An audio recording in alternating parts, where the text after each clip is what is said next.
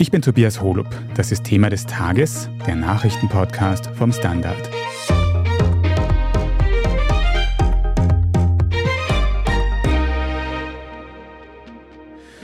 Die deutsche Band Rammstein ist schon seit Tagen wegen Vorwürfen sexuellen Missbrauchs in den Schlagzeilen. Mehrere Fans beschreiben eine regelrechte Rekrutierung für sexuelle Handlungen auf Rammstein-Konzerten. Einige werfen dem Frontmann Till Lindemann mutmaßlich den Einsatz von K.O.-Tropfen vor, was die Band selbst bestreitet. Wir schauen uns die Vorwürfe gegen Rammstein heute im Detail an und wir stellen die Frage, ob die Musikbranche ein Problem mit Machtmissbrauch hat. Beate Hausbichler, Stefan Weiß, ihr habt euch für den Standard mit den aktuellen Diskussionen und den aktuellen Vorwürfen an die Band Rammstein beschäftigt. Vielleicht für den Anfang mal, Stefan, es hat eben vor kurzem als erstes Mal eine junge Frau Vorwürfe erhoben gegen die Band. Worum ist es da konkret gegangen? Ja, also den Ausgang genommen hat das Ganze mit der Irin Shelby Lynn. Die war eine Konzertbesucherin bei einem Rammstein-Konzert in Vilnius und Sie wurde da offenbar rekrutiert für eine Backstage-Party, wurde eingeladen dazu. Das Ganze nennt man Row Zero-System, wie man mittlerweile weiß, also die Reihe quasi noch vor der vordersten Reihe. Und sie hat es so geschildert, dass es eine Situation mit dem Rammstein-Sänger Till Lindemann gab, der offenbar Sex mit ihr wollte und sie hat das abgelehnt und er dürfte aggressiv darauf reagiert haben. Und dann dürfte sie auch irgendwie das Gedächtnis, die Erinnerung darüber, was danach passiert ist, verloren haben. Jedenfalls ist sie am nächsten Tag aufgewacht, der Körper übersät mit Blutergüssen und sie vermutet eben, dass ihr K.O.-Tropfen oder andere Drogen verabreicht wurden und sie eben gewaltsam geschlagen wurde.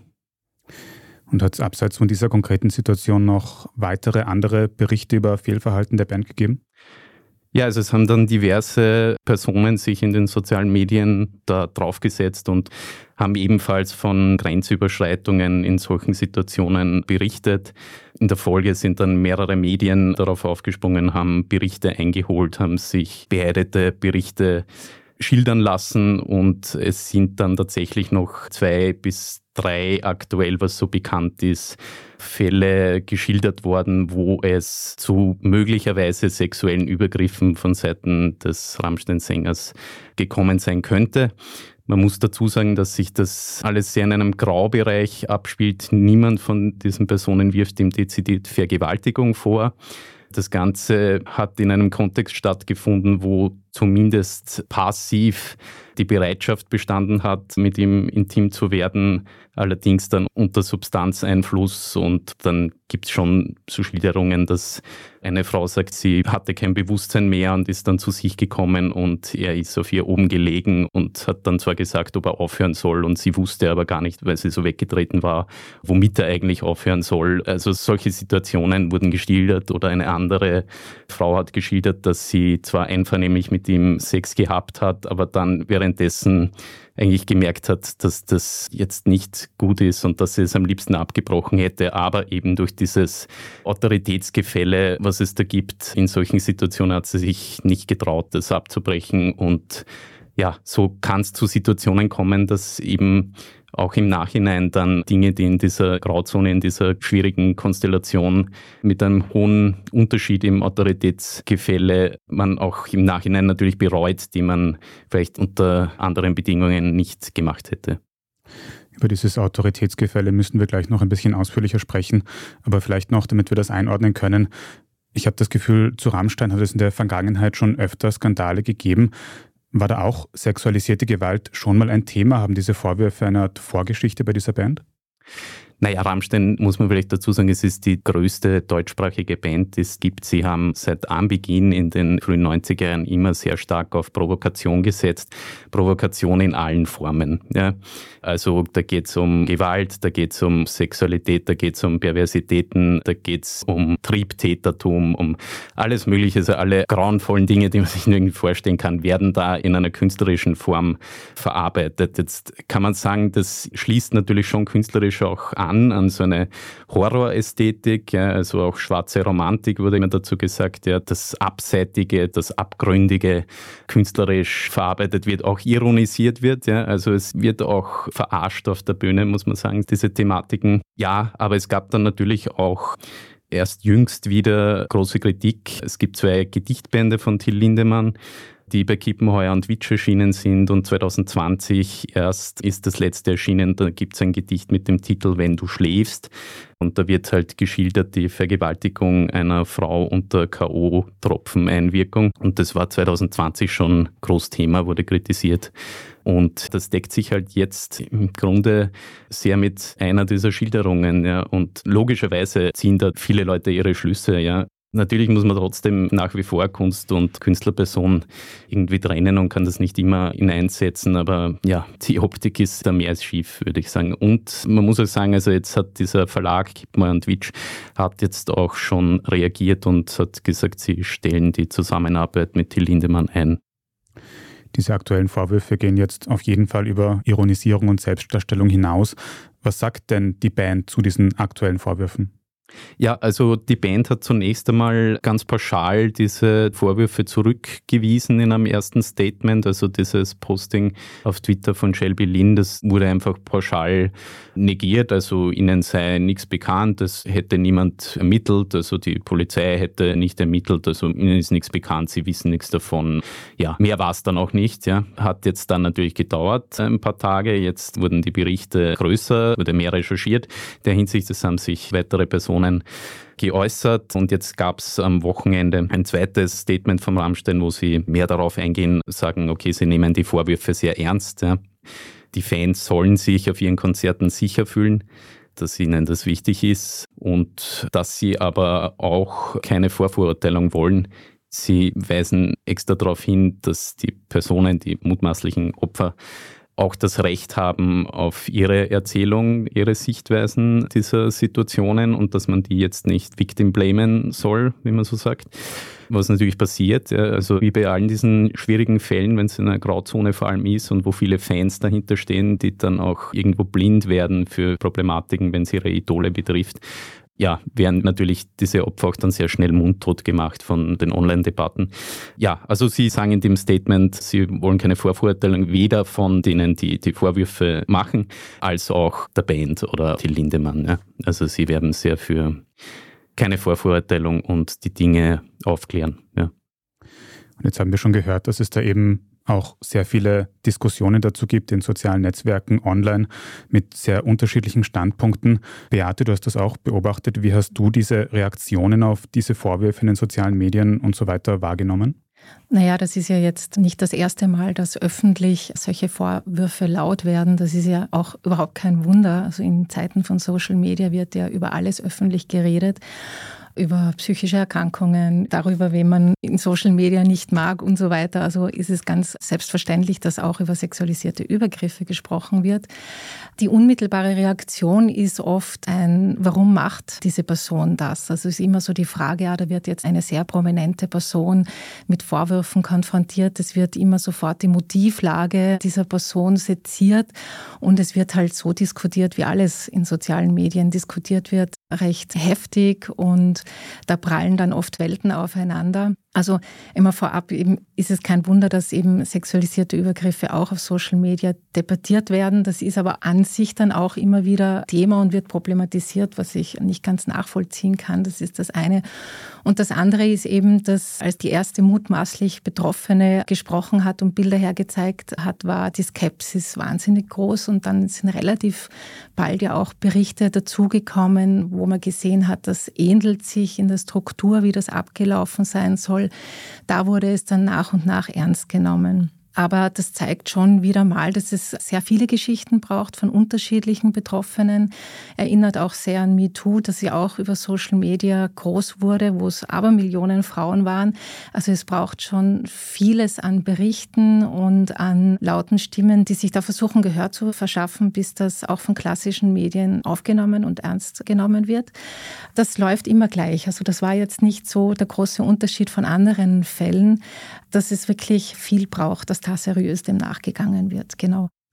Und du hast es schon gesagt, die Berichte von den Betroffenen ähneln sich ja teilweise sehr. Da ist immer wieder die Rede von, ich habe heute, glaube ich, schon das Wort Rekrutierung gehört, um eben zu diesen Aftershow-Partys zu kommen und dass eben auch diese sehr ausschweifend wären, diese Partys. Hat das Ganze eine Art System, weil das scheint ja wirklich immer und immer wieder so zu passieren?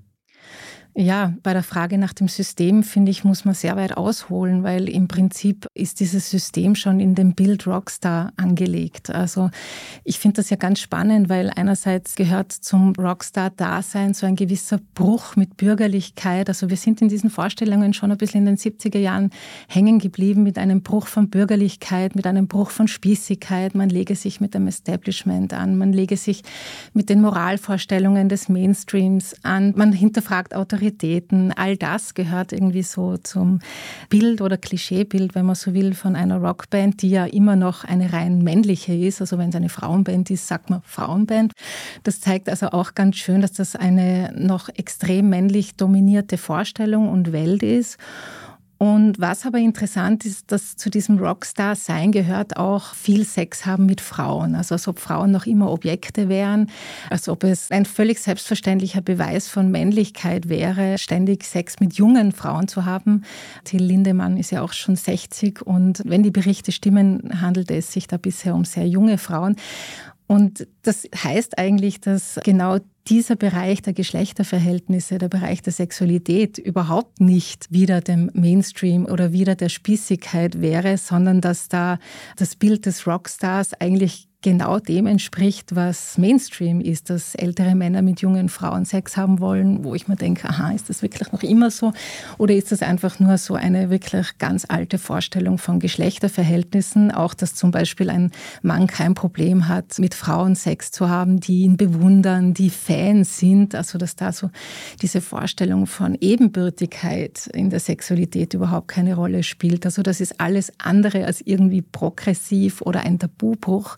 Ich würde eher sagen, sexualisierte Übergriffe sind so alltäglich leider und es ist überhaupt kein Tabubruch. Das ist leider, was die Geschlechterverhältnisse betrifft, Mainstream und dass da eben so diese Vorstellung noch immer vorherrscht, dass das was Wildes wäre oder was Avantgardistisches, da muss ich schon immer staunen darüber, ja was es mit diesem Bild von Rockstars auf sich hat und warum eben das Machtgefälle zwischen Fans und ganz oft eben männlichen Musikern so problematisch sein kann, das besprechen wir gleich noch genauer. Wir sind gleich wieder da.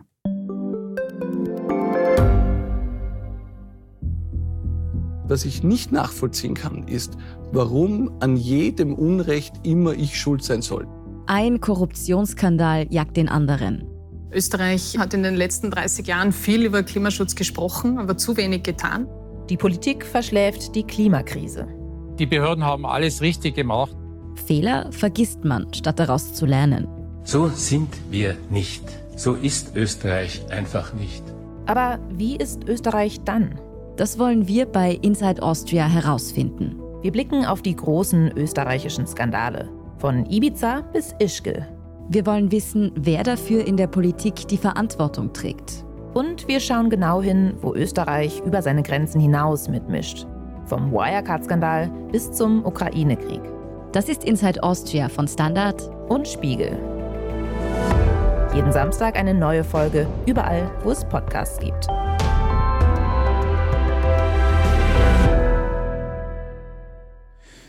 Beate, du hast es gerade schon gesagt, da ist ja auch immer irgendwie Bewunderung im Spiel, wenn es um KünstlerInnen und Fans geht. Wir haben auch das Wort Autoritätsgefälle, glaube ich, schon gehört. Wie ist das gemeint? Was steckt da dahinter? Naja, das ist in dem Fall, wenn das so stimmt, sehr plastisch. Wie gesagt, der ist 60 Jahre, ist, wie der Stefan schon gesagt hat, einer der wichtigsten Bands Deutschlands. Die füllen nach wie vor riesige Hallen.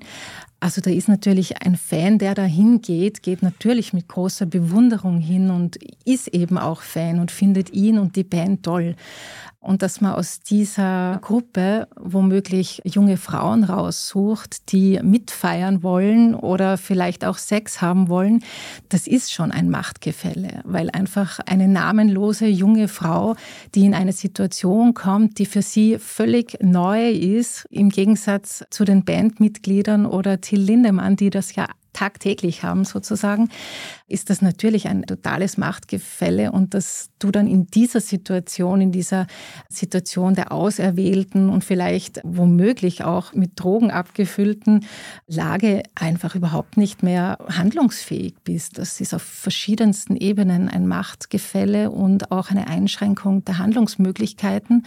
Und da müsste sich schon auch das Umfeld oder auch das ganze Management der Band viel bewusster sein, was da passieren kann. Und deshalb war ich über das erste Statement, das der Stefan schon angesprochen hat, schon einigermaßen enttäuscht. Das zweite war dann besser, dass man einfach so tut, als ob es dieses Machtgefälle eben nicht gäbe und dass dieses Machtgefälle natürlich ständig ausgenutzt wird. Das wissen wir ja auch.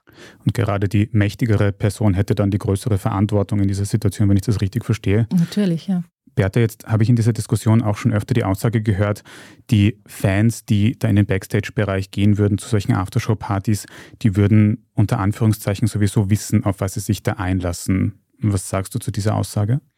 Ja, das ist eine seltsame Vorstellung davon, was konsensualer Sex ist. Also es gab 2016 eine interessante Umfrage, wo es ihm darum geht, das ist jetzt aber Vergewaltigung, wie gesagt, wie der Stefan schon erwähnt hat, es geht jetzt da konkret nicht um Vergewaltigung, aber es ist trotzdem insofern interessant, dass noch immer 42 Prozent der Männer in Österreich sagen, dass es Umstände gibt, in denen ein Geschlechtsverkehr ohne Konsens in Ordnung wäre. Also dass ohne Einwilligung der Frau wäre das schon in Ordnung. Also eigentlich eine Vergewaltigung schon in Ordnung.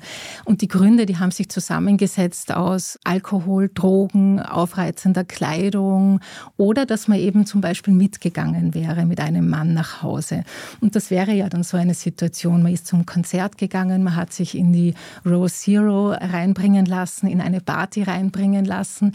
Da ist man in einer Situation, wo man von sich glaubt, womöglich, man hat schon so oft Ja gesagt, jetzt kann ich doch nicht mehr Nein sagen. Und das ist auch wieder so eine sehr alte Vorstellung von Konsens. Natürlich kann man jederzeit Nein sagen. Das ist natürlich viel leichter bei einem Partner, den man jetzt schon länger kennt und man ist im Bett und sagt, ich will jetzt eigentlich nimmer, weil dies und jenes gefällt mir nicht oder passt mir nicht oder ich bin zu betrunken oder wie auch immer, ist das vielleicht selbst dann schon gar nicht so einfach. Geschweige denn, man ist mit einem Superstar in dieser Situation und sagt dann, ich will jetzt nicht mehr. Also wenn man sagt, na ja, man ist ja eh zu erwarten, was da passiert, dann sagt man im Prinzip, wenn man einmal Ja sagt, zu dieser Aftershow-Party zum Beispiel zu gehen, dann muss man zu allem Ja sagen. Und das muss man natürlich nicht. Und möglicherweise in dem Fall könnten auch mit gewissen Drogen auch noch weitere Grenzen überschritten worden sein, oder? Genau, also das, was da die Betroffenen schildern, das ist ja dann sowieso außerhalb des Rahmens, wo man auch irgendwie handlungsfähig ist und selbst Entscheidungen treffen kann, die ja schon nüchtern in so einer Situation sehr, sehr schwierig und es einfach, wie ich schon beschrieben habe, eine überwältigende Situation und ein schwieriger Kontext ist, ja. Und was sagst du zu den Vorwürfen, die auch in sozialen Medien teilweise gerade weitergetragen werden? man würde die Band, man würde Rammstein vorverurteilen, wenn man diesen Berichten, diesen berichteten Missständen jetzt nachgeht? Auf keinen Fall ist es eine Vorverurteilung.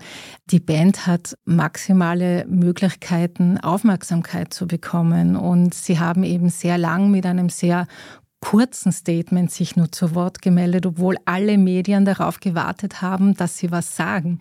Also man muss sich auch diese Möglichkeit vor Augen führen, dass x Medien, deutschsprachige Medien jetzt noch wirklich darauf gewartet haben, dass sie ein ausführliches Statement abgeben und sie tun es nicht. Also sie hätten da ja wirklich viele Möglichkeiten, ein ganzes Herrscher an Presseleuten wahrscheinlich darauf zu reagieren, damit umzugehen. Das zweite Statement ist um einiges besser, wie ich finde. Also insofern, wenn jemand auf Social Media, also eine Person, die niemand kennt, solche Vorwürfe äußert, dann hat ja auch Rammstein natürlich die Möglichkeit, darauf zu reagieren. Und insofern würde ich nicht sagen, dass das eine Vorverurteilung ist, wenn man dann auch weiter fragt, Fans, KonzertbesucherInnen, wie sie das erlebt haben, weil sie haben ja natürlich auch die Möglichkeit, öffentlich dazu Stellung zu nehmen. Und wenn es strafrechtlich relevant ist, dann ist das ja noch einmal was anderes. Dann müssen ja Gerichte urteilen. Wir haben es auch schon angesprochen, es könnte ja auch um strafrechtlich relevante Themen gehen.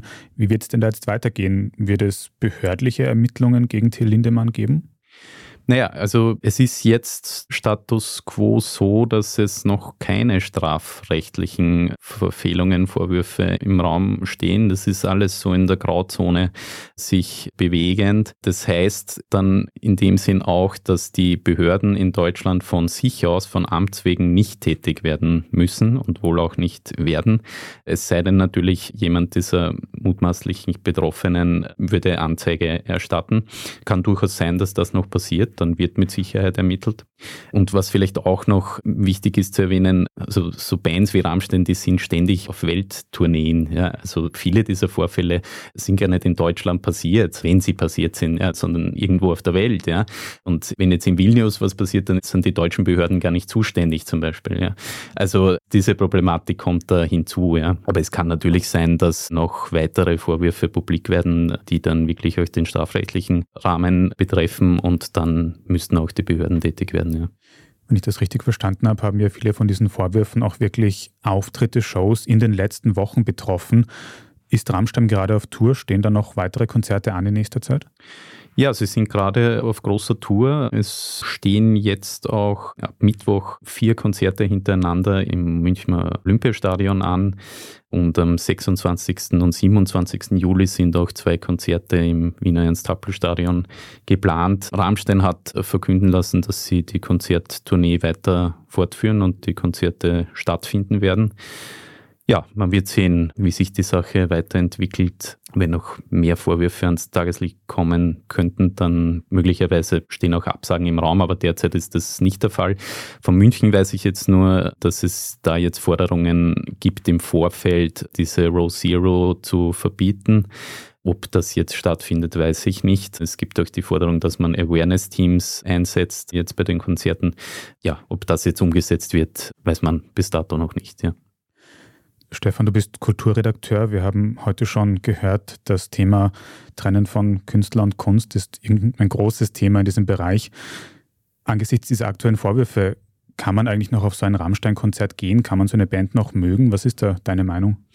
Ja, das ist natürlich immer die ewige Frage, ja. Also dürfen wir noch Michael Jackson hören, ja. Darf man sich noch Filme, wo Klaus Kinski mitspielt, anschauen? Das ist eine ewig schwierige Frage. Ich glaube, jeder muss sie für sich selbst beantworten. Ich habe da ein bisschen so die Faustregel da, wo die dargestellte Kunst mit der Person, die dann Verfehlungen im selben Bereich begeht, zu sehr übereinstimmt.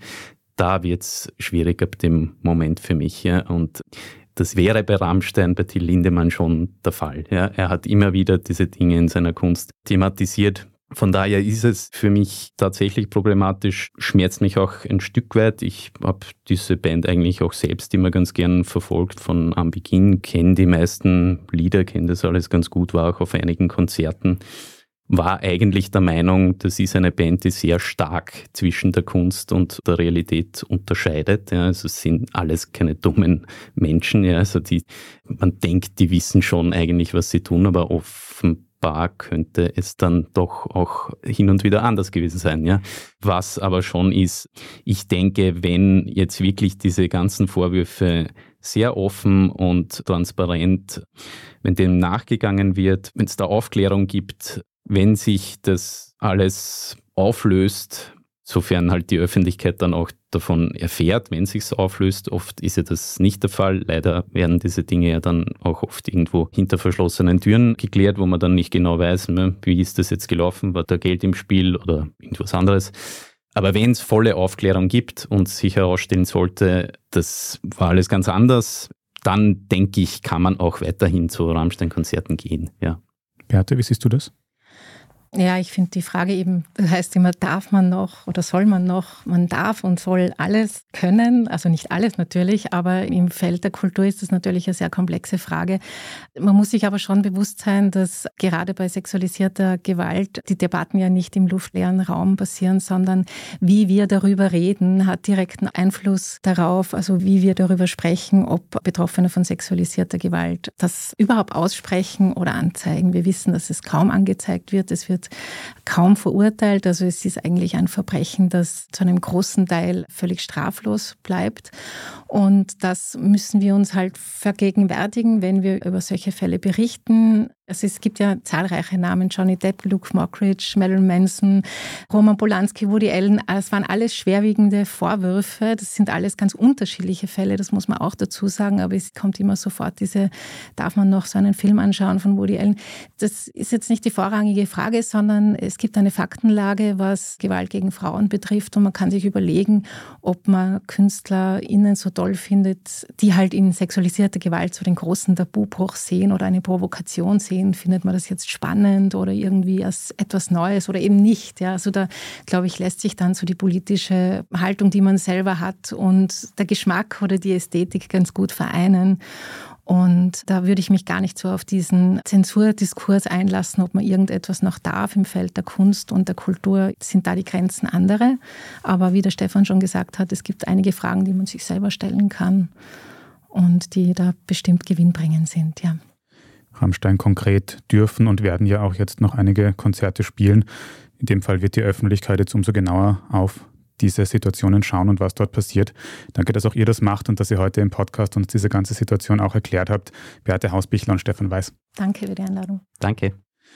Und wir machen jetzt dann gleich noch weiter mit unserer Meldungsübersicht.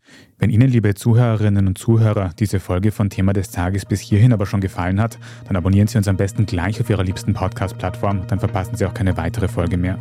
Bei der Gelegenheit sehr gerne auch eine gute Bewertung oder einen netten Kommentar dort lassen. Vielen Dank dafür. Jetzt aber dranbleiben, wir sind gleich wieder zurück.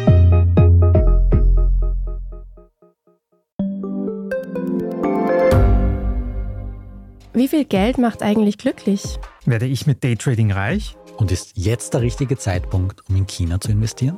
Das und mehr sehen wir uns in der neuen Staffel vom Standard-Podcast Lohnt sich das an? Wir, das sind Davina Brumbauer, Alexander Amon und Michael Wendisch.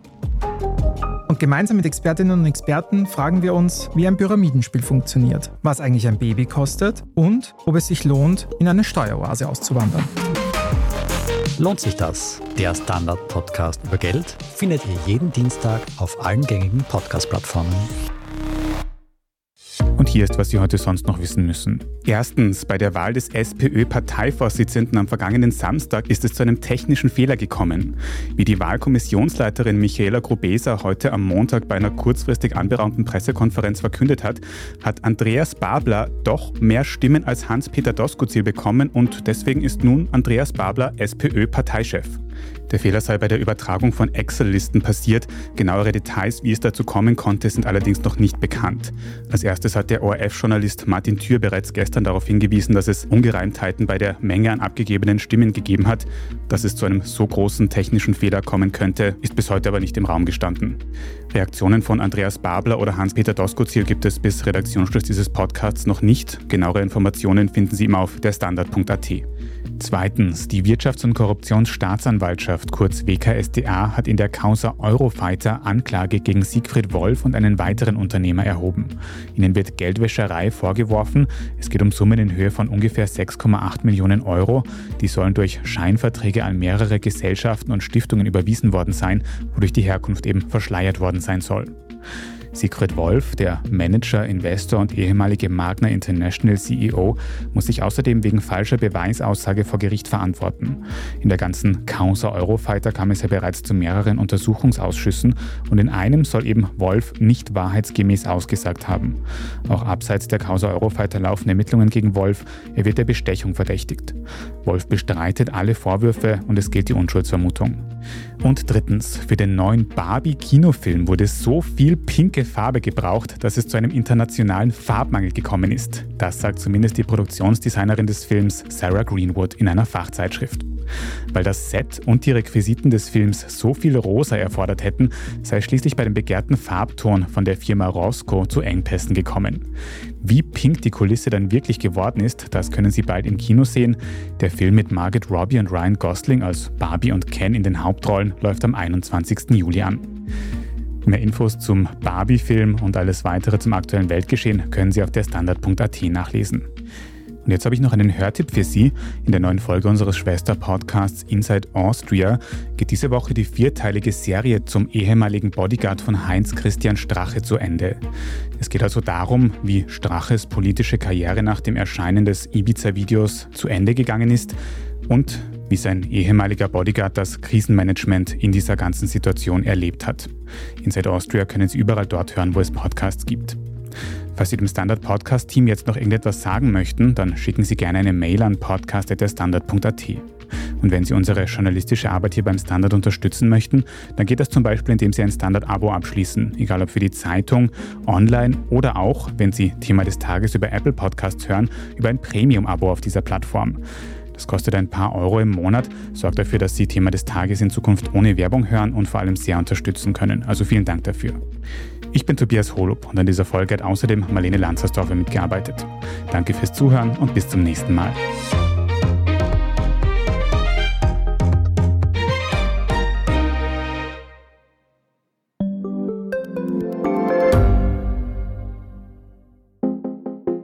Eine offene Beziehung. Wie funktioniert das? Und wie sieht eigentlich die Arbeit einer Domina aus? Was erlebt ein Arzt in einer Eifersuchtsklinik? Ich bin Nadja Kupser. Und ich bin Kevin Recher. Wir führen ehrliche Gespräche über Liebe und Sex. Beziehungsweise ist kein Thema tabu. Jeden zweiten Samstag eine neue Folge. Überall, wo es Podcasts gibt.